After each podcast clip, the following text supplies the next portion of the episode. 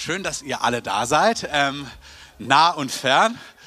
Ich stelle mir vor, wie der ganze Saal voll ist. Ähm, schön, dass ihr zu Hause eingeschaltet habt. Wir hoffen, dass alles gut klappt. Wir haben die Woche, ihr habt es mitbekommen, die Teil unserer Gemeinde sind natürlich schon überlegt, wie wird es stattfinden und so weiter und so fort, haben das vor dem Herrn bewegt, haben das miteinander bewegt, haben eine klare Richtung gehabt. Wir werden, wenn wir die rechtliche Möglichkeit haben, Gottesdienst feiern, hätten das auch bis Stand gestern 17 Uhr irgendwas gemacht und dann ähm, hat Berlin entschieden, erstmal Versammlungen unter, also bis ab 50 Personen zu verbieten. Und das wollen wir total ehren. Aus diesem Grund haben wir uns entschieden, dass wir den Gottesdienst mit 49 Leuten feiern und ihn dann eben streamen und quasi euch mit reinnehmen. Und ich habe die letzten Tage war ich einfach so schon vor dem Herrn und auch heute Morgen. Ich habe einfach so Gott gebeten, dass er, man kann über vieles predigen, vieles macht Sinn, vieles ist gut, aber mir war so ein Anliegen, so ein Wort des Herrn zu bekommen. Also Herr, was sagst du? Was ist konkret dein Blick? Was ist deine Richtung? Was ist jetzt wichtig? Und ich möchte es so sagen, ich glaube, ich habe wirklich ein Wort des Herrn bekommen. Das werden wir ergänzen, auch mit einem prophetischen ähm, Erlebnis, was Mario in unserer Mitte hatte. Und ich glaube, das ist so der, ähm, auf, in Joel heißt es, dass wir so die Trompete ähm, in die Trompete stoßen sollen, dass wir einen lauten Ruf verkünden sollen. Und ich glaube, hier hat Gott etwas zu sagen und da möchte ich euch einfach mit reinnehmen. Also, das meiste, was wir lesen, ist in den Evangelien. Ihr könnt, wenn ihr wollt, eure Bibeln zur Hand nehmen. Ich nehme euch kurz mit rein ins Leben von Jesus. Der hatte ja seine 30 Jahre, 33 Jahre ungefähr. Und es war klar, der Höhepunkt seines irdischen Lebens, natürlich, das war sein Dienst in Wundern und allem, was er getan hat. Er hat das Reich Gottes demonstriert, manifestiert. Aber der Höhepunkt und auch der entscheidendste Punkt war in seinem Leben natürlich, dass er nach Jerusalem gehen wird. Und er wusste, in Jerusalem wird er sein Leben geben. In Jerusalem wird er sterben. In Jerusalem wird er verachtet, hingerichtet werden. In Jerusalem wird er überliefert werden, verraten werden und in Jerusalem wird er nach drei Tagen von den Toten auferweckt werden und dann beginnt ein ganz neuer Abschnitt der Geschichte. Amen. Also das war nicht irgendwie in seinem Leben ja eine weitere Etappe, das war die entscheidende Etappe. Und natürlich der Kreuzestod von Golgatha ist nicht eine Etappe, das ist für uns, die wir an Jesus glauben, die entscheidendste Etappe, weil Jesus hat durch seinen Tod als Gerechter, als Vollkommener uns erkauft. Er ist als Gerechter für die Sünder gestorben. Er hat sein Leben als Lösegeld gegeben. Wir alle, die wir an Jesus glauben, haben ewiges Leben. Amen. Auch hier ist keine Predigt über ewiges Leben, irgendwie wie eine Vorbereitung, überhaupt nicht. Aber was für eine gute Nachricht. Manchmal in solchen Tagen merkt man, wow, wir werden leben und die Werke des Herrn verkünden. Amen. Aber was für eine gute Hoffnung zu wissen, dass unser Leben nicht 60, 70, 80, 90, 120, wie auch immer Jahre ist, sondern wir leben eine Ewigkeit und eine Ewigkeit bei Gott. Und es heißt auch im Neuen Testament, dass er die Todesfurcht einfach zerschlagen hat. Es gibt eine Stelle in 1. Korinther 15, da heißt es, es kommt der Tag, da wird das Vergängliche Unvergänglichkeit anziehen, 1. Korinther 15, 54. Und das Sterbliche wird Unsterblichkeit anziehen. Dann wird das Wort erfüllt werden, was geschrieben steht. Verschlungen ist der Tod in Sieg. Wo ist Tod dein Sieg? Wo ist Tod dein Stachel? Und auch wenn das nicht jetzt die Predigtrichtung ist, wo wir hingehen, ist es trotzdem eine fantastische Zuversicht, die wir haben. Wir wissen, dass wir safe sind. Unser Leben ist gesichert und ich glaube, es sind fantastische Tage anderen Menschen, die vielleicht jetzt auch ihre Nöte und Ängste spüren, von unserer Hoffnung in großer Freimütigkeit zu erzählen. Amen.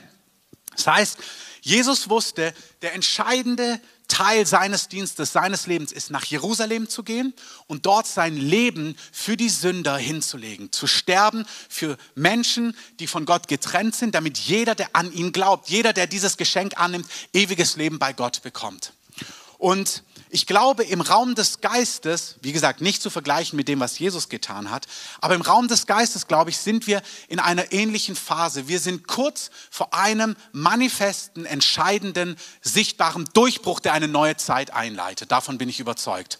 So wie bei Jesus es eine Zeit davor und danach gab und gibt, sind wir in einer Zeit, wo Gott etwas vorbereitet, was unsere Stadt, was die Nationen wirklich komplett verändern wird und die prophetischen Stimmen weltweit hören das, spüren das, man kann es sehen.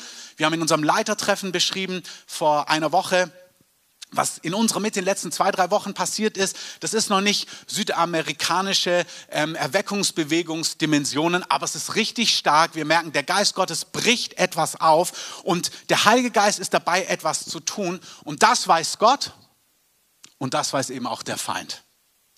Und ich habe irgendwie heute Morgen, ich war so im Gebet und dann kam mir, ich kenne diese Bibelstelle gut, aber ich habe so gesagt, Herr, gib mir dein Wort, sag du mir, was du denkst. Und dann kam mir diese Bibelstelle und da möchte ich euch jetzt konkret hineinnehmen in diesen Kontext. Also Jesus wusste, der entscheidende nächste Schritt ist Jerusalem.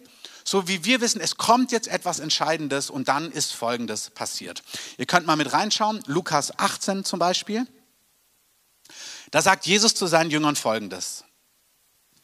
Er nahm die zwölf zu sich und sprach zu ihnen, siehe, wir gehen hinauf nach Jerusalem, denn dort wird alles vollendet werden, was Gott durch die Propheten auf den Sohn des Menschen hin geschrieben haben. Also er sagt ihnen, hey, Jungs, jetzt gehen wir nach Jerusalem. Das, was prophezeit wurde, das, was angesagt wurde, ist jetzt. Deswegen, wir machen uns jetzt auf den Weg zur nächsten Etappe. Das Etappenziel im Falle Jesus war die Stadt Jerusalem, denn dort werde ich überliefert werden von den Nationen. Ich werde verspottet werden, geschmäht werden, angespuckt werden. Sie werden mich geißeln, sie werden mich töten und ich werde am dritten Tag auferstehen.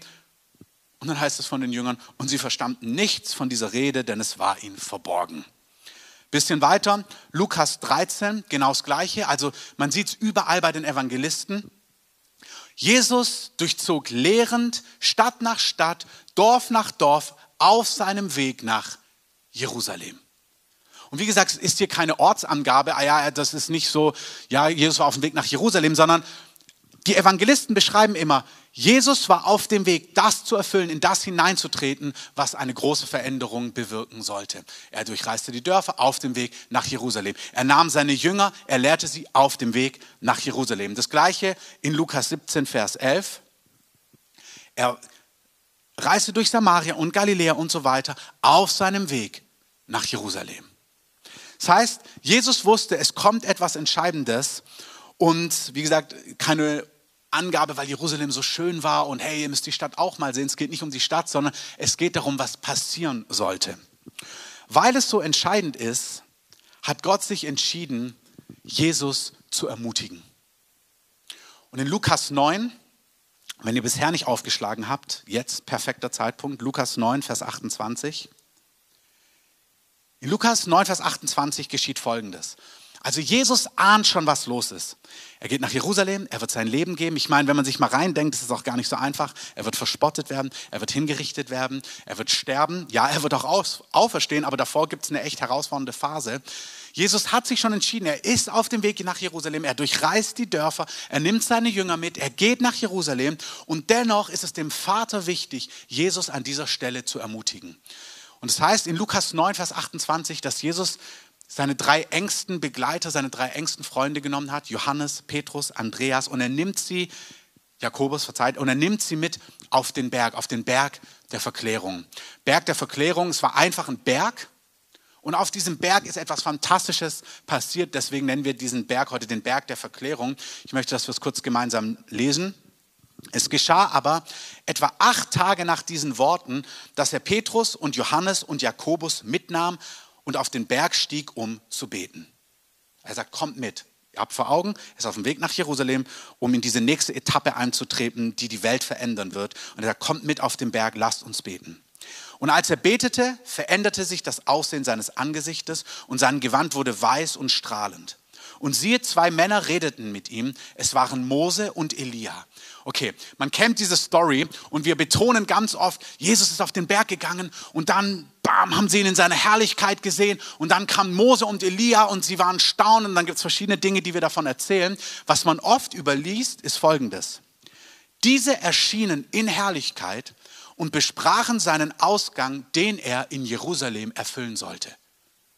Also diese prophetische Erfahrung war, weil Mose und Elia sind gekommen in Herrlichkeit, um mit Jesus über das zu sprechen, was bald in Jerusalem stattfinden wird, um ihn wahrscheinlich auch zu ermutigen. Also ich wäre so gern bei diesem Treffen dabei. Mose und Elia, der Prophet und der Gründer des ersten Bundes, kommen verherrlicht, wie auch immer das aussieht, und reden mit Jesus über das, was vor ihm liegen wird jetzt in Jerusalem. Also ich denke, man ist überzeugt, das, was in Jerusalem kommt, wird wirklich entscheidend sein. Meine, heute rückblickend wissen wir, wie, es, wie entscheidend es war. Aber schon damals, wenn du das mitbekommen hast, merkst du, wow, er redet die ganze Zeit von Jerusalem. Ich muss nach Jerusalem, ich muss nach Jerusalem. Dort wird alles vollendet, alles, was die Propheten gesagt haben. Jetzt kommen wir zu einer entscheidenden Etappe. In Jerusalem wird es geschehen. Jetzt kommen die alten Heiligen, Mose und Elia, und sie sprechen darüber, das muss geschehen in Jerusalem. Und Petrus und die mit ihm waren, waren beschwert vom Schlaf. Als sie aber aufgewacht waren, sahen sie seine Herrlichkeit und die zwei Männer, die bei ihm standen. Auch das ist für mich so faszinierend. Also Du kannst in einer Phase total geistlich sein. Jesus wusste genau, was dran ist. Er wusste, wir nähern uns dem Höhepunkt meines Dienstes. Das Prophetische spricht zu, der Himmel arbeitet zu und die Jünger sind an der Stelle platt und müde und herausgefordert. Und dann wacht Petrus auf, dann sehen sie die ganze Szene, irgendwie Glory und so weiter und so fort. Und die zwei scheiden von ihm, also die zwei gehen weg. Es geschah, als sie weg waren, sagte Petrus zu Jesus, Meister, es ist gut, dass wir hier sind. Lass uns drei Hütten machen. Dir eine, Mose eine und Elia eine. Und irgendwie fasziniert mich das so, weil da ist schon das eine drin. Also Jesus sagt in dieser, oder in dieser Erscheinung sagt Gott der Vater, auf nach Jerusalem.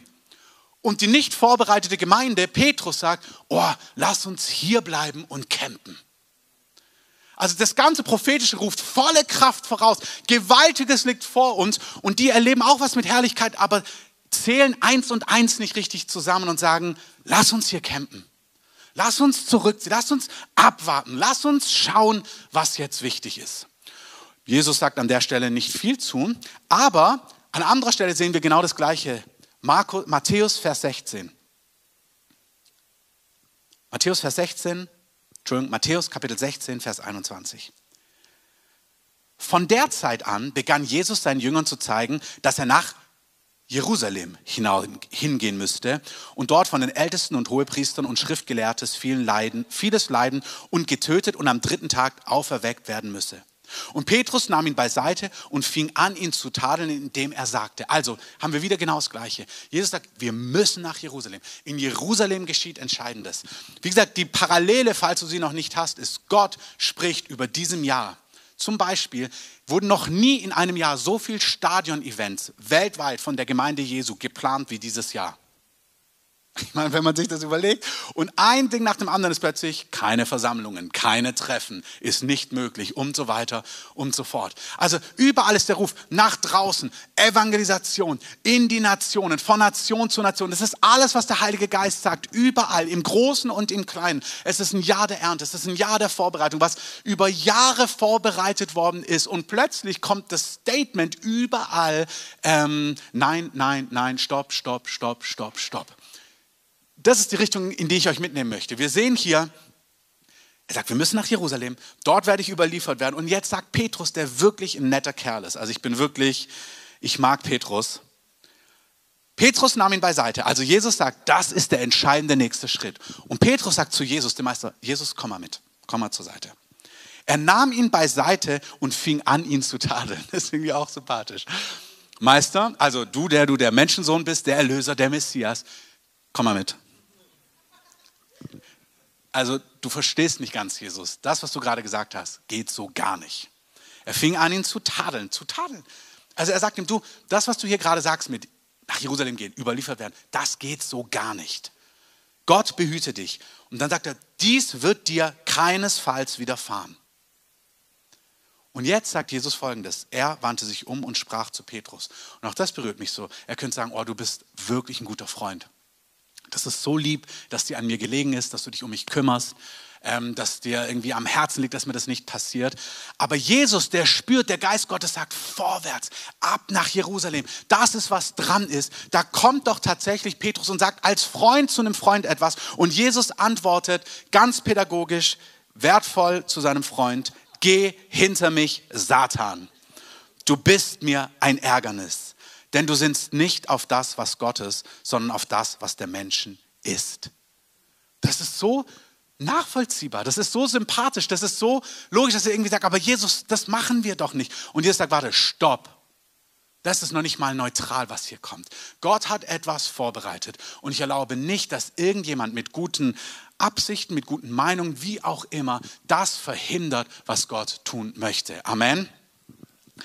Es ist so wichtig, dass wir in entscheidenden Phasen, und da habe ich in Klammern geschrieben, nein, nicht in entscheidenden Phasen. Es ist so wichtig, dass du in deinem Leben das Wort des Herrn in den konkreten Situationen hast. Amen. Heute Morgen habe ich im Alten Testament nochmal gelesen, da gab es ein Volk, ähm, die Gibeoniter, und die hatten Angst und dann haben sie eine List, sie haben einen Trick gemacht, damit Israel sie nicht besiegt. Und die Beschreibung heißt, denn Gott, das Volk Israel befragte Gott nicht.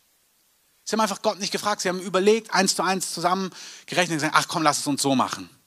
Und ich möchte euch so ermutigen, gerade in dieser Zeit, aber auch immer, dass ihr lernt und euch einladen lässt, auch in solchen Zeiten, auf den Herrn ist wie so ein Seitenaspekt, aber es ist ein Hauptaspekt. Das ist wie, die Predigt geht gleich hier weiter, aber der Nebengedanke ist, nutzt diese Zeit im Herrn sicher zu werden, wie Gott euch führt in den großen und kleinen Dingen. Amen. Es gibt in 1. Thessaloniker 2, Vers 8 folgenden Vers, schreibt Paulus.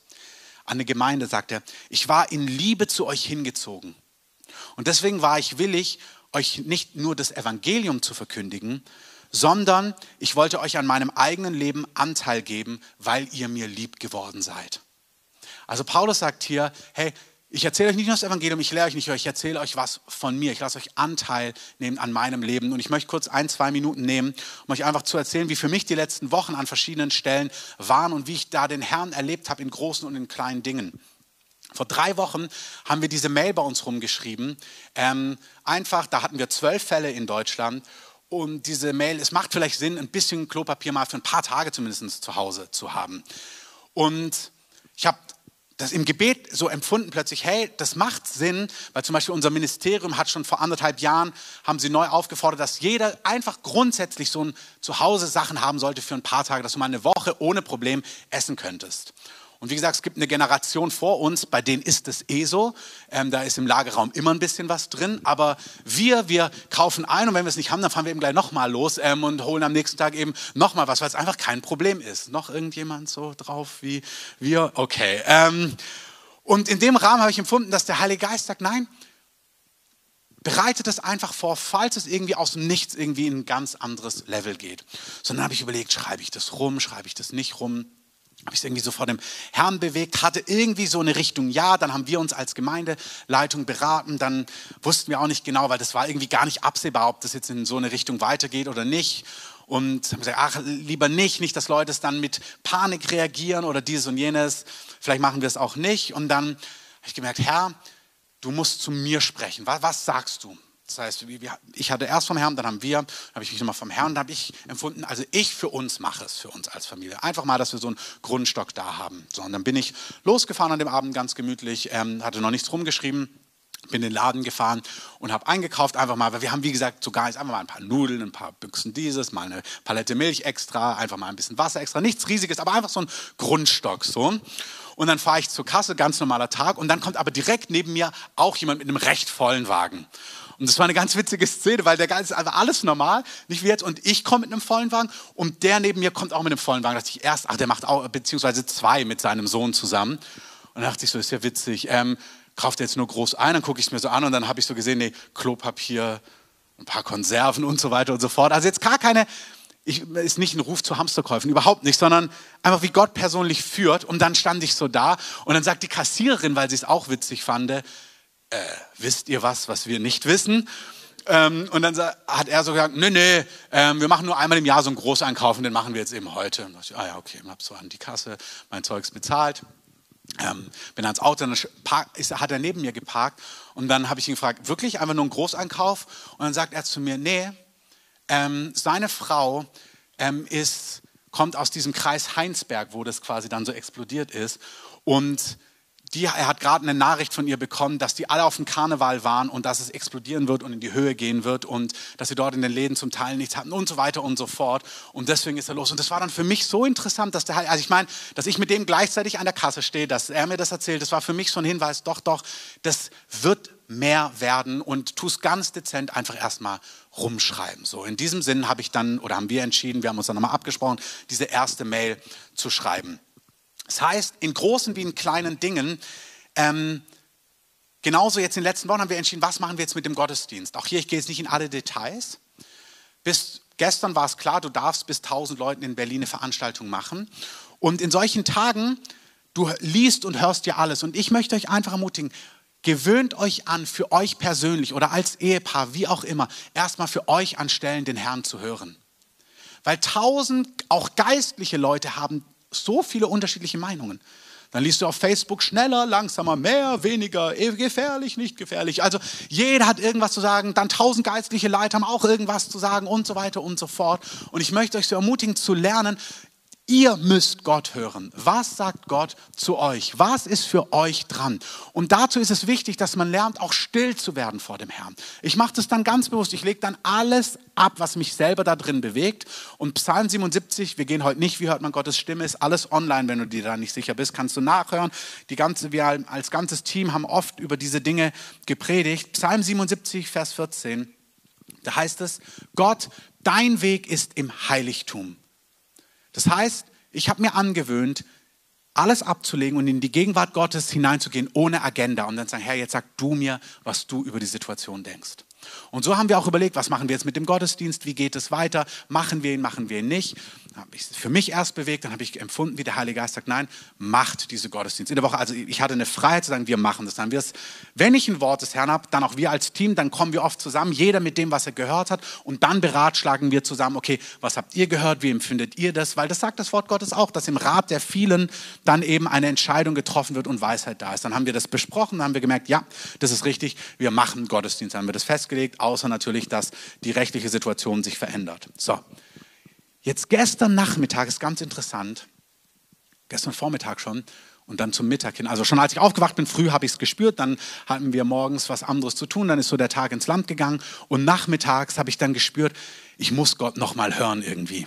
Ich muss Gott hören, was er dazu sagt jetzt. Weil ich gespürt habe, es ist wie so ein Druck da, man darf kein, also du, selbst wenn kein Verbot da ist, wie, das ist doch, ist es überhaupt angemessen, sich jetzt zu treffen, wenn mit 400 Leuten oder mit 500 Leuten in einem Gottesdienst oder wie auch immer.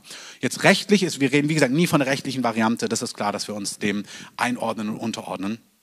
Und dann bin ich vor den Herrn gegangen und habe gesagt, Herr, für mich ist es überhaupt kein Problem, den Gottesdienst. Es wäre ganz leicht jetzt abzusagen, so wie alle absagen, wir gehen direkt auf Stream und so weiter und so fort, wenn du das möchtest.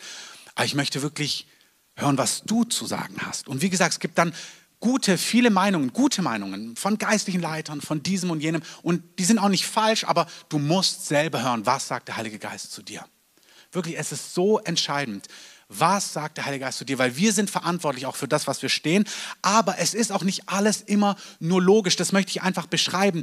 Manchmal ist es total dran, einfach Dinge ganz nach Konsens zu tun. Und das ist die Führung des Heiligen Geistes. Aber manchmal bist du auch gerufen, an Stellen auszuscheren, weil du spürst, der Geist Gottes ruft anders. Amen. Und wir haben es auch hier, das kann ich jetzt nicht ausbreiten, aber in dem Jahr öfters darüber gepredigt. Es gibt die Stelle, wo der Prophet dem König einen Pfeil gibt und sagt, hau mit dem Pfeil auf den Boden. Und dann haut er dreimal. Und dann sagt er, oh Mann, warum hast du nicht fünf oder sechs oder siebenmal drauf geklopft? Dann hättest du einen vollständigen Sieg gehabt. Und du denkst, hä, warum? Das hast du gar nicht gesagt davor.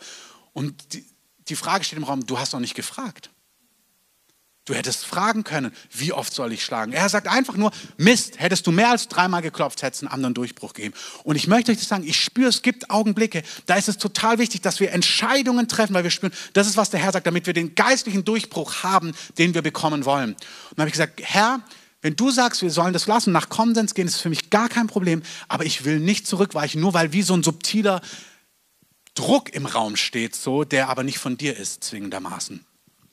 Und es war so stark, ich hatte dann ein, zwei Erlebnisse und habe dann gespürt, wie ich merke, nein, ich gehe nicht unter Furcht, unter so einen Druck, sondern wir haben das entschieden, das, was du gesagt hast. Und ich habe richtig gespürt, wie eine Autorität kam, wir werden diesen Gottesdienst machen. So wie geplant. Und ich wusste, das war ein Durchbruch im Geist. Ich habe richtig gespürt, wie was weggegangen ist, wie eine Autorität da war, wie eine Klarheit war. Bin ich aufgestanden, dann ging es mir, war ich richtig, habe ich gesagt, ja, das ist es, das ist, was Gott sagt. Jetzt haben wir einen Durchbruch, jetzt haben wir, jetzt ist was freigesetzt. Und 20 Minuten später kam die öffentliche Bekanntmachung, dass Gottesdienste oder nicht Gottesdienste, Treffen über 50 Personen nicht erlaubt sind, was dann auch völlig in Ordnung war. Aber ich wusste, im Geist haben wir was geknackt, im Geist haben wir was ähm, durchgerungen. Und wie gesagt, jetzt ist es anders gelaufen, aber ich weiß, im Raum des Geistes war das nicht unentscheidend. Ich möchte euch das einfach in diesem, wir sind an diesem Seitenstrang, bevor wir kurz zurückgehen und dann die, ähm, das zu einem Punkt bringen. Ich möchte, dass ihr, egal in welchem Bereich, im Bereich Finanzen, im Bereich, wo ihr seid, hört hin, was der Herr sagt. Betet. Wisst ihr nicht, Konsens ist gut, das darf ein Ratgeber sein, dass man so die Hauptstimmung mit aufnimmt. Das kann der Herr sein, das muss der Herr aber nicht sein. Wirklich, hört hin. Sollt ihr in Berlin sein? Wo ruft euch Gott hin? Mit eurer Zeit, mit Geld, auch in diesen Zeiten. Man kann sagen, ja, der Konsens ist, man muss jetzt dieses und jenes tun in Finanzen. Okay, vielleicht ruft Gott dich zu was ganz anderem. Und lernt mit dem Herrn jetzt vorwärts zu gehen. Für manche, die sagen, ja, jetzt muss ich konsolidieren, jetzt muss ich vorsichtig zurückschrauben mit Finanzen. Und Gott sagt aber, nein, nein, ich möchte, dass du genau jetzt hinein investierst. Gott hat mir heute Morgen was Konkretes gesagt, was wir machen sollen im Bereich Finanzen. Und ich sage, genau das werden wir machen. Also wir werden es absprechen als Team und wenn wir übereinstimmen, werden wir es so machen. Und ich möchte euch ermutigen, für eure Familie, für euch als Einzelne, in großen wie in kleinen Dingen, an Orten, wenn ihr zum Beispiel spürt, ich weiß noch, wir waren mal mit Freunden im Ausland unterwegs und wir hatten die ganze Zeit einen Ausflug geplant. Also alles abgesprochen. Wir fahren an dem Tag dorthin und machen dieses und jenes. Und morgens beim Frühstück kriege ich plötzlich einen Unfrieden, dorthin zu fahren. Das klingt jetzt so banal. Da habe ich mit Miri gesprochen und gesagt, ey Miri, ich habe irgendwie keinen Frieden, dass wir da hinfahren. Sagt Miri, ich auch nicht. Und dann haben wir gemerkt, boah, aber das jetzt unseren Freunden zu sagen, das fällt uns gar nicht leicht, weil die freuen sich richtig auf diesen Ausflug und es ist abhängig, dass wir, also, dass wir mitkommen, weil wir quasi das hätten zeigen müssen und so weiter und so fort. Und dann haben wir gemerkt, oh, man will jetzt den Leuten nicht vor den Kopf stoßen. Weiß nicht, ob du sowas kennst, weil du dann denkst, oh, die sind enttäuscht, die haben das alles vorbereitet. Und dann haben wir gemerkt, hey, wir müssen das jetzt verbalisieren und sagen, weil das ist, was der Heilige Geist uns einfach sagt. Und dann haben wir es gemacht. Es war auch gar nicht so einfach. Das war dann auch herausfordernd auf anderen Ebenen. Aber Gott macht aus allem immer was Gutes. Im Endeffekt hat es Gott gut gemacht. Aber nutzt diese Zeit zu lernen in großen wie in kleinen Dingen. Nicht kompliziert, auch hier, aber sicher zu werden in der Führung des Heiligen Geistes. Amen. Gut, schließen wir den Teil ab. Sie sollen nach Jerusalem. Jesus, der Vater fordert ihn auf. Jesus weiß es. Petrus als guter Freund sagt, ach, lass uns hier campen. Zweitens, nein, tu es nicht. Das ist doch die völlige, völlige falsche Richtung. Aber Jesus ist entschieden. Und jetzt kommt der entscheidende Vers, den ich heute Morgen im Gebet hatte, wo wie der Herr gesagt hat, das ist, was gerade passiert. Und dagegen stehen wir auf. Lukas 9, Vers 51. Also Jesus hat sich entschieden, ich gehe nach Jerusalem. Egal was Petrus sagt, geh nicht, bleib hier, lass uns campen. Jesus war entschieden, nein, wir werden dorthin gehen. Und dann heißt es in Lukas 9, Vers 51 folgendes. Es geschah aber, als sich die Tage seiner Aufnahme erfüllten, da richtete er sein Angesicht fest darauf, nach Jerusalem zu gehen. Und er sandte Boten vor seinem Angesicht her, und sie gingen hin und kamen in ein Dorf der Samariter, um für ihn Unterkunft zu bereiten. Und sie nahmen ihn nicht auf, weil sein Angesicht nach Jerusalem hingerichtet war. Als aber seine Jünger Jakobus, Johannes und so weiter das sahen, sprachen sie, Herr, willst du, dass wir sagen, dass Feuer vom Himmel herabfällt und sie verzehren soll? Er wandte sich aber um und so weiter und so fort. Hier lesen wir Folgendes. Erstens, die Zeit ist erfüllt. Es geschah, als die Tage seiner Aufnahme sich erfüllten. Also wir sind prophetisch gesprochen in einer Zeit, wo etwas zustande kommen soll. Jetzt. Amen. Jesus hat sich entschieden, sein Angesicht auf Jerusalem zu richten. Also er hat gesagt, es ist die Zeit und ich gehe in das hinein, was Gott für mich, für in unserem Kontext, für unsere Stadt, für unser Land, für die Nationen vorbereitet hat.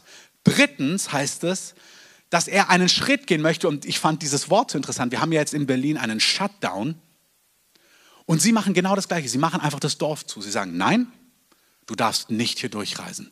Sie versperren ihm ganz praktisch den Weg. Er will nach Jerusalem und sie sagen, du darfst durch dieses Dorf nicht durchreisen. Der Weg wird dir im Natürlichen einfach versperrt. Ihr könnt das nicht umsetzen. Und dann heißt es, warum haben sie das gemacht? Und Lukas schreibt es ohne Kontext einfach hin.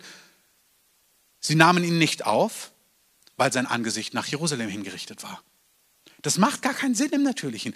Die Bevölkerung dieses Dorfes hat einfach die Türen zugemacht, weil im Geist Jesus entschieden war, nach Jerusalem zu gehen, das nächste Ding durchzuziehen. Das heißt, der Feind hat irgendwas in diesem Dorf gemacht. Auf jeden Fall haben sie gesagt, nein, hier darfst du nicht durchreisen, weil er einfach Panik hatte, was passiert, wenn Jesus weitergeht in das hinein, was Gott vorbereitet hat. Und das ist, was im Raum des Geistes geschieht. Der Feind steht auf, der Feind tut Dinge, der Feind kommt mit Angst, der Feind lähmt Dinge überall und plötzlich sollen Dinge, die vorbereitet werden in der ganzen ganzen Breite, ich meine, Szenarien, die momentan kursieren, die sich durch Gottes Gnade so nicht erfüllen werden, das zieht sich in, in, Zeiten, wo Gott sagt, nein, wir wollen im Mai und davor und dieses und jenes, wollen wir Dinge tun, wir wollen uns frei bewegen können, wir wollen Menschen das Evangelium verkündigen und wir wollen uns nicht in Wohnungen wegschließen für mehrere, also wir werden alles tun, ihr hört es immer richtig, es ist kein Aufruf zu, dass wir nicht tun, was irgendwelche öffentlichen Behörden sagen, das ist überhaupt nicht der Grund, aber wir wollen, dass wir eine Freiheit haben und das ausführen können, was Gott uns aufs Herz gelegt hat. Amen. Das heißt, auch hier die Jünger sagen, ey, sollen wir Feuer vom Himmel fallen? Nein, das ist nicht die Antwort. Die Antwort ist, noch nicht mal groß hier, sie gingen einfach weiter in ein anderes Dorf, aber Richtung Jerusalem. Das heißt, die Antwort ist folgende. Punkt drei: die geistlichen und praktischen Schritte, was wir jetzt machen. Also erstens, es ist ja, es ist eine Krankheit, ja, es ist ein Virus, aber es ist ein dämonischer Widerstand. Wir werden gleich was hören. Ähm, es ist ein dämonischer Widerstand und wir werden diesen Widerstand niederringen. Erstens, indem wir uns davon nicht erschrecken lassen. Wirklich nicht erschrecken lassen. Wir sind nicht unter Angst, wir haben keinen Geist der Furchtsamkeit, sondern wir, wir, sind, wir haben einen Geist der Kraft, der Liebe, der Selbstbeherrschung. Der Geist des Vaters lebt in uns. Das gilt erstmal für uns, die sein Volk sind. Wir lassen uns nicht erschrecken, aber wir lassen uns auch nicht beirren. Also, die sind ja nicht in ein anderes Dorf, um dann in dem anderen Dorf zu campen, die sind über ein anderes Dorf nach Jerusalem. Das ist wichtig. Okay, ihr macht einen Schritt, alles klar, wir bleiben bei der groben Richtung dran. Und das ist, es ist ein Jahr der Ernte, es ist ein Jahr der Herrlichkeit, es ist ein Jahr, wo wir vor dem Herrn anbeten stehen. Und seine Herrlichkeit manifestiert sich, es ist ein Jahr, wo die größeren Dinge geschehen. Und auch wenn jetzt hier ein Widerstand ist, dann gehen wir nicht weg und gehen woanders hin, sondern gehen wir eben so hin, aber wir gehen nach, bildlich gesprochen, Jerusalem in das, was Gott verheißen hat. Amen. Das ist das Erste, was wir festmachen. Das Zweite ist, diese, ich habe sie versucht zu googeln heute Morgen. Wenn sie jemand weiß, dürfte es mir sagen. Von Herr der Ringe, da gibt es diese Szene, wo die Stadt belagert wird und irgendwie sind dann alle panisch und wollen sich zurückziehen und sagen Rückzug, Rückzug, Rückzug. Und dann kommt irgendwie Gandalf mit seinem Ding und so Schwachkopf, ähm, volle Kraft voraus. Ich weiß nicht genau, was die Szene ist, aber es ist nicht Rückzug, sondern es ist volle Kraft voraus. Wenn du die Szene weißt, kannst du sie mir nachher mal sagen. Das Zweite, was wir tun, ist, Anbetung, was Gott uns gesagt hat Anfang des Jahres. Er hat gesagt, dass wir, wie Joschafat nach 2. Chroniker 20, 22, wenn wir Gott anbeten, wird er dem Feind einen Hinterhalt legen. Amen. Das heißt, wir bleiben in Anbetung, in welcher Form auch immer. Ob wir das jetzt zu Hause machen, ob wir das, also im Gebetsraum läuft es definitiv weiter, stammt heute, ähm, läuft Tag und Nachtgebet weiter, seid dort. Wir werden uns dort auch versammeln, wir werden die rechtlichen ähm, Grundlagen legen, sodass dort Listen sind, weil wir ja alle Treffen, wo ähm, auch unter 50 sind, quasi dokumentieren werden. Auch heute, das werden wir alles rechtlich so machen, dass es sauber ist und ähm, Hand und Fuß hat. Aber wir werden uns versammeln und wir werden den Herrn anbeten, für die die Freiheit und Glauben haben, wenn es erlaubt ist. Amen. Wenn nicht, beten wir von zu Hause an und dort, wo ihr seid, bei Tag und Nacht, das macht gar nichts, aber wir lassen Anbetung zum Himmel aufsteigen. Auch wenn wir hier drin nur 49 sind, vielleicht können wir mal Amen sagen. Amen. Das klang wie 500. Sehr gut. Ähm, das heißt, auch hier wir sind gerade im Gespräch. Es kann sein, weil diese ganzen Räumlichkeiten, wir haben am Freitag schon ein Telefonat hier gehabt. Ähm, es kann sein, dass wir diesen Saal in den nächsten Wochen vielleicht ganz anders nutzen können, ähm, eben weil es keinen Kinobetrieb gibt. Dann haben wir noch mehr Platz und können mehr Abstand halten, was auch super ist und müssen nichts ab und abbauen und werden dann hier gemeinsam den Herrn erheben. Das muss ich jetzt einfach klären, ob das möglich ist. Aber Gott wird durchkommen mit dem, was er tut. Amen. Das ist Anbetung. Das dritte ist Fasten. Ich rufe euch konkret auf, nächste Woche mit uns zu fasten, ein, zwei oder drei Tage, ich sage da gleich mehr. Und da möchte ich jetzt Mario nach vorne bitten, dass er einfach kurz erzählt, was er erlebt hat. Ähm, und dann schließen wir das Ganze ab und werden noch einen Augenblick nehmen, wo wir gemeinsam beten. Genau. Ähm, am Abend von Freitag zu Samstag, also am Freitag, den 13., hatte ich abends so das innere Gefühl, heute wird irgendwas Großes passieren mir in meiner Gebetszeit. Es war wie so das Gefühl von, man ist eingeladen zu irgendeinem großen Fest, wo man sich richtig drauf freut. Und es war so eine innere Aufruhe, also so inneres Aufgeregtsein da. Heute passiert irgendwas Großes. Ähm, mit dieser Haltung bin ich dann abends, als Suse und Josa dann im Bett waren, auch in ähm, meine Gebetszeit gegangen. Und es war nicht lang, ich habe vielleicht fünf Minuten in Sprachen gebetet. Ähm, und dann wurde ich in den Himmel entrückt. Ähm, und dann war ich in einem Raum mit 50 auch Leuten von der Erde real, die im Himmel waren.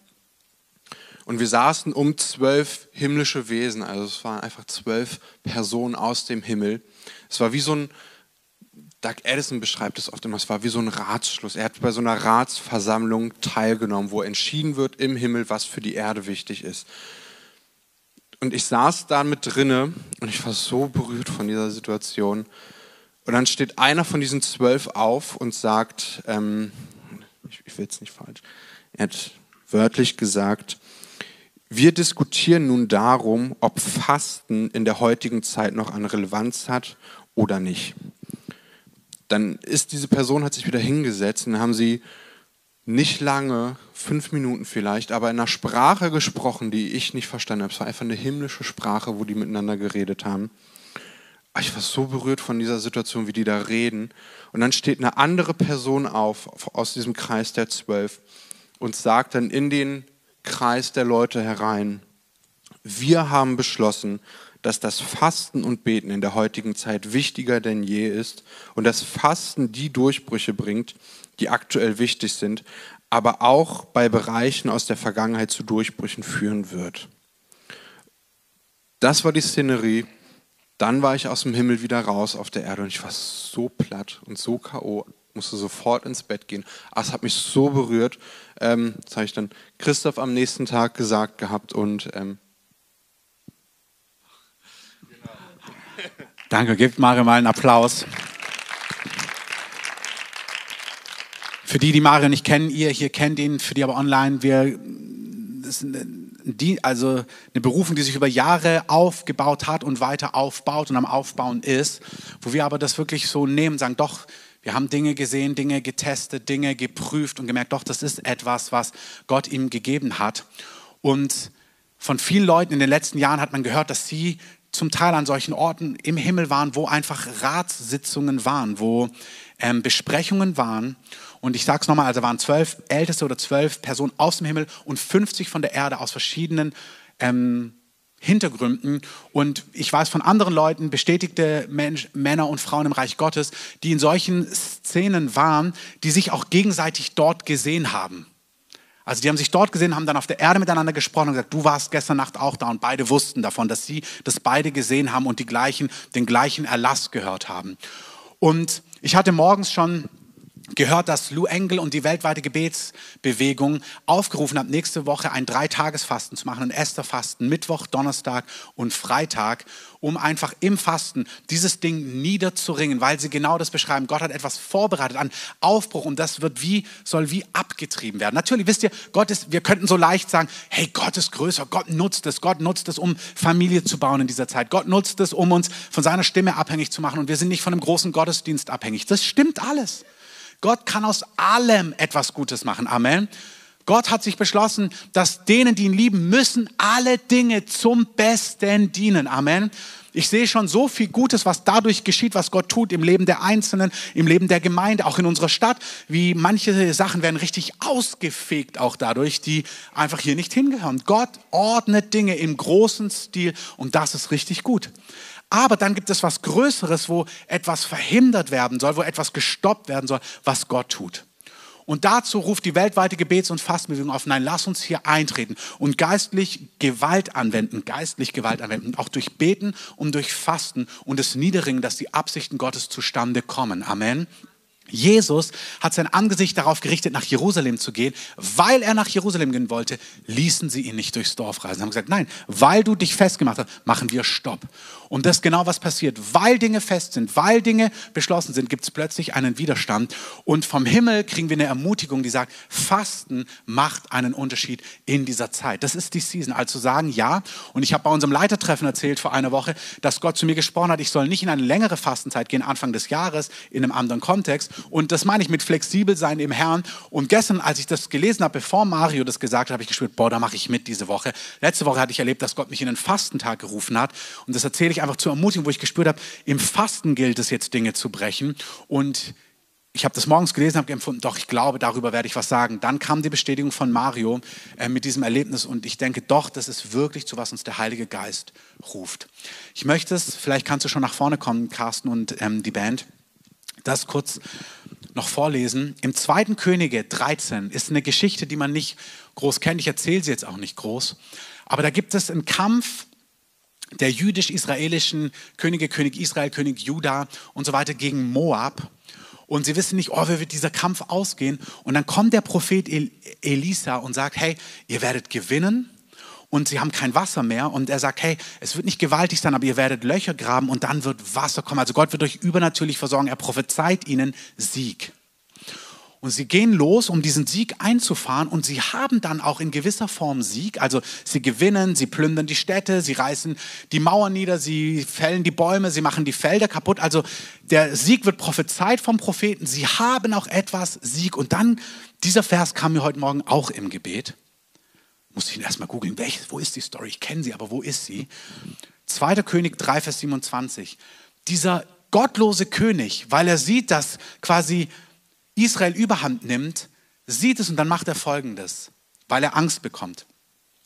Er nahm seinen erstgeborenen Sohn, der an seiner Stelle König werden sollte, und er opferte ihn als Brandopfer auf der Mauer. Da kam ein großer Zorn über Israel und sie zogen von ihm ab und kehrten in ihr Land zurück. Das ist ein Nebensatz. Dieser König bringt ein dämonisches Opfer, indem er seinen Sohn, real seinen Sohn schlachtet und plötzlich kommt ein die Bibel nennt es ein großer Zorn. Irgendwas wurde freigesetzt, was Israel zurückgedrängt hat. Und sie konnten das, was der Prophet schon prophezeit hatte, nicht ausführen, weil im Raum des Geistes was Finsteres freigesetzt wurde, wo sie plötzlich nicht das durchziehen konnten, was Gott eigentlich gesagt hatte. Und ich glaube, so etwas läuft gerade ab. Dass es etwas gibt, was freigesetzt ist an Finsternis. Und deswegen ruft Gott in die Gegenhaltung. Gott hat seinen Sohn schon gegeben. Amen. Und dass wir aber mit Fasten jetzt hinzutreten und sagen, nein, nein, egal was da aufsteht und das zurückdrängen will, was prophezeit ist, was angesagt ist, was angekündigt ist, dass wir durch Fasten das zurückdrängen und Gott wird überall in den Nebenschauplätzen sowieso Gutes wirken und Großartiges erlösen. Amen. Vielleicht können wir alle aufstehen hier. Gott hat was vorbereitet für dieses Jahr an Ernte, an Aufbruch, an Erwecklichem, an Herrlichkeit. Der Feind hat Angst, der Feind steht auf dagegen durch Angst, durch Furcht. Wie gesagt, Gott denkt fünfmal höher. Gott hat das alles schon, Gott hat eine mega Strategie, um das zu erlösen und aus all dem jetzt Fantastisches zu machen. Und das wird er, auf all diesen kleinen Leveln auch, von Kleingruppen und, und, und, und, und. Aber es gibt auch etwas, diese Story, dass dieser dämonische König oder dieser finstere König so ein Brandopfer gemacht hat, was einen Zorn freigesetzt hat gegen die Absichten Gottes. Ich glaube, das ist, warum Gott sagt, nein, nein, kommt, tretet ein in meinen Sieg durch Fasten, auch jetzt in der nächsten Woche. Ich möchte euch einladen, daran teilzuhaben. Ihr, die ihr zuhört, auch die ihr das online schaut, auch die ihr es in den nächsten Tagen hört, Mittwoch, Donnerstag, Freitag. Entweder ein Tag oder drei Tage. Und ich meine jetzt an der Stelle nicht Facebook-Fasten oder ähm, dein Gala-Magazin fasten oder so, sondern ähm, wirklich fasten. Also Essen fasten. Ähm, Esther hat sogar Essen und Trinken gefastet. Da guckt ihr, wie ihr könnt. Habt eine Freiheit. Wenn ihr spürt, nee, Gott ruft dich nicht, fühle ich auch frei. Da sind wir wieder beim Punkt zwei. Ihr müsst lernen, Gott präzise für euch zu hören. Aber ich glaube, Gott ruft uns in ein reales Essen, Fasten hinein. Ein Tag, zwei Tage, drei Tage. Damit all das, was Gott vorbereitet, wie er das erlösen will, sich so glorreich auflöst, dass wir staunen werden, wie Gott aus dem was Fantastisches gemacht hat. Amen. Vielleicht können wir kurz ein Lied gemeinsam singen und dann möchte ich noch ein paar praktische Sachen sagen und dann werden wir einen Augenblick gemeinsam beten. You are the word at the beginning.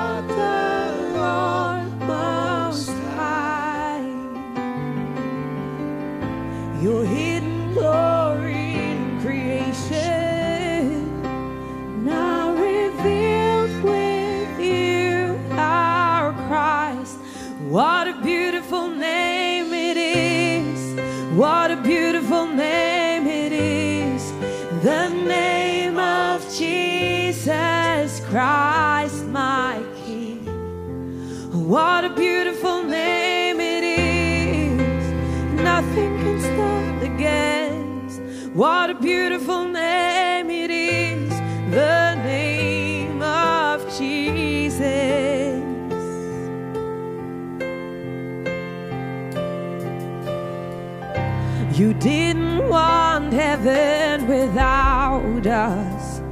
So, Jesus, you brought heaven down. My sin was great, your love was greater. What could separate us now? What a wonderful name it is! What a wonderful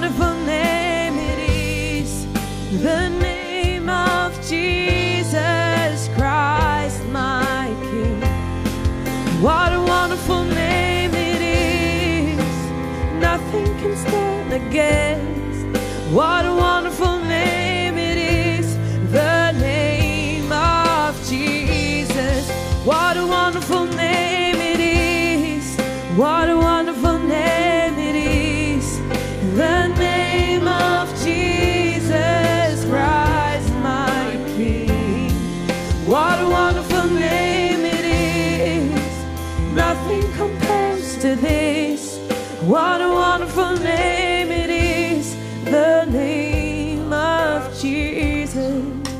möchte, dass wir so für einen Augenblick, bevor wir in diese vollmächtige Bridge gehen auch, dass er keine Gegner hat, dass er niemand hat, der ihm widerstehen kann, dass wir wirklich in dieser Gesinnung jetzt stehen.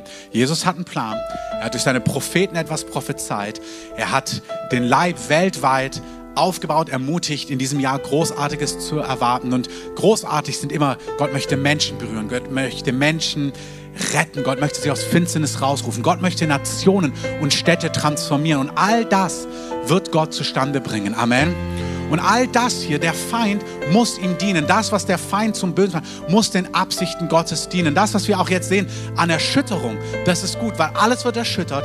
Manches wird so erschüttert, dass es auch weg ist. Manche Dinge werden jetzt erschüttert, die gottlos sind. Und es ist gut, dass sie erschüttert werden. Und manche Dinge werden kaputt gehen, werden pleite gehen, ähm, werden vom Erdboden verschwinden. Und es ist gut, dass es geschieht, weil es nicht Leben ist, weil es nicht Gerechtigkeit ist, weil es nicht Wahrheit ist. Amen. Das heißt, Gott tut Gutes und Gott wird alles erhalten. Gott wird alles schützen, was zu ihm gehört. Menschen, Institutionen im besten Sinne, Businesses, egal was. Gott ist souverän. Gott herrscht. Gott ist nicht beunruhigt. Amen.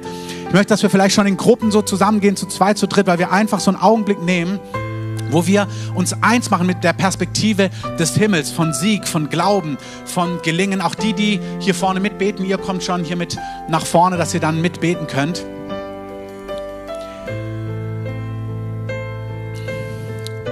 Lass uns mal so einen Augenblick nehmen, noch nicht singen, lass uns mal kurz so vor dem Herrn sein. Herr, wir danken dir, dass egal was die Finsternis plant, so das, was du vorbereitet hast, ist unerschütterlich.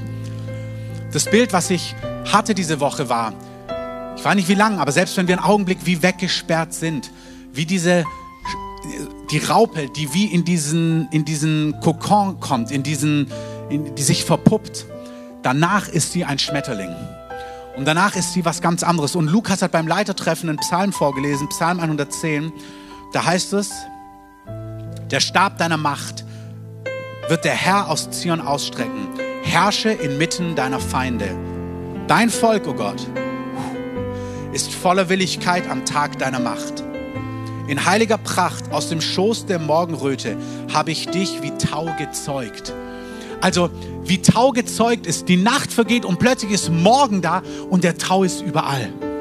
Das ist das Bild. Plötzlich ist das Land benetzt von Tau. Und er sagt, das Volk Gottes wird kraftvoll sein, wird willig sein am Tag des Herrn. Und aus dem Schoß der Morgenröte, plötzlich wird es morgen und der Tau ist überall. Und das, was der Feind plant, um Dinge einzuschränken, wird bewirken, dass etwas aufsteht im Raum des Geistes, im Volk Gottes, in Gebet, in Eifer, in Klarheit, in Vollmacht, in Entschiedenheit, womit der Feind nicht gerechnet hat. Beim Gebet am Freitag hatten wir das Empfinden, der, der Feind ist in eine Falle getappt.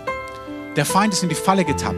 Er hat es nicht gemerkt, dass Gott ihn ausgetrickst hat. Gott hat ihn ausgetrickst. Gott hat weitergedacht und das wird sich wenden zum Segen. Das wird sich wenden in der ganzen Breite. Und vielleicht können wir das kurz einfach, diese Bridge einfach mal aussingen. Und dann wollen wir für einzelne Aspekte einfach beten in dieser Zeit und unser Mandat wahrnehmen.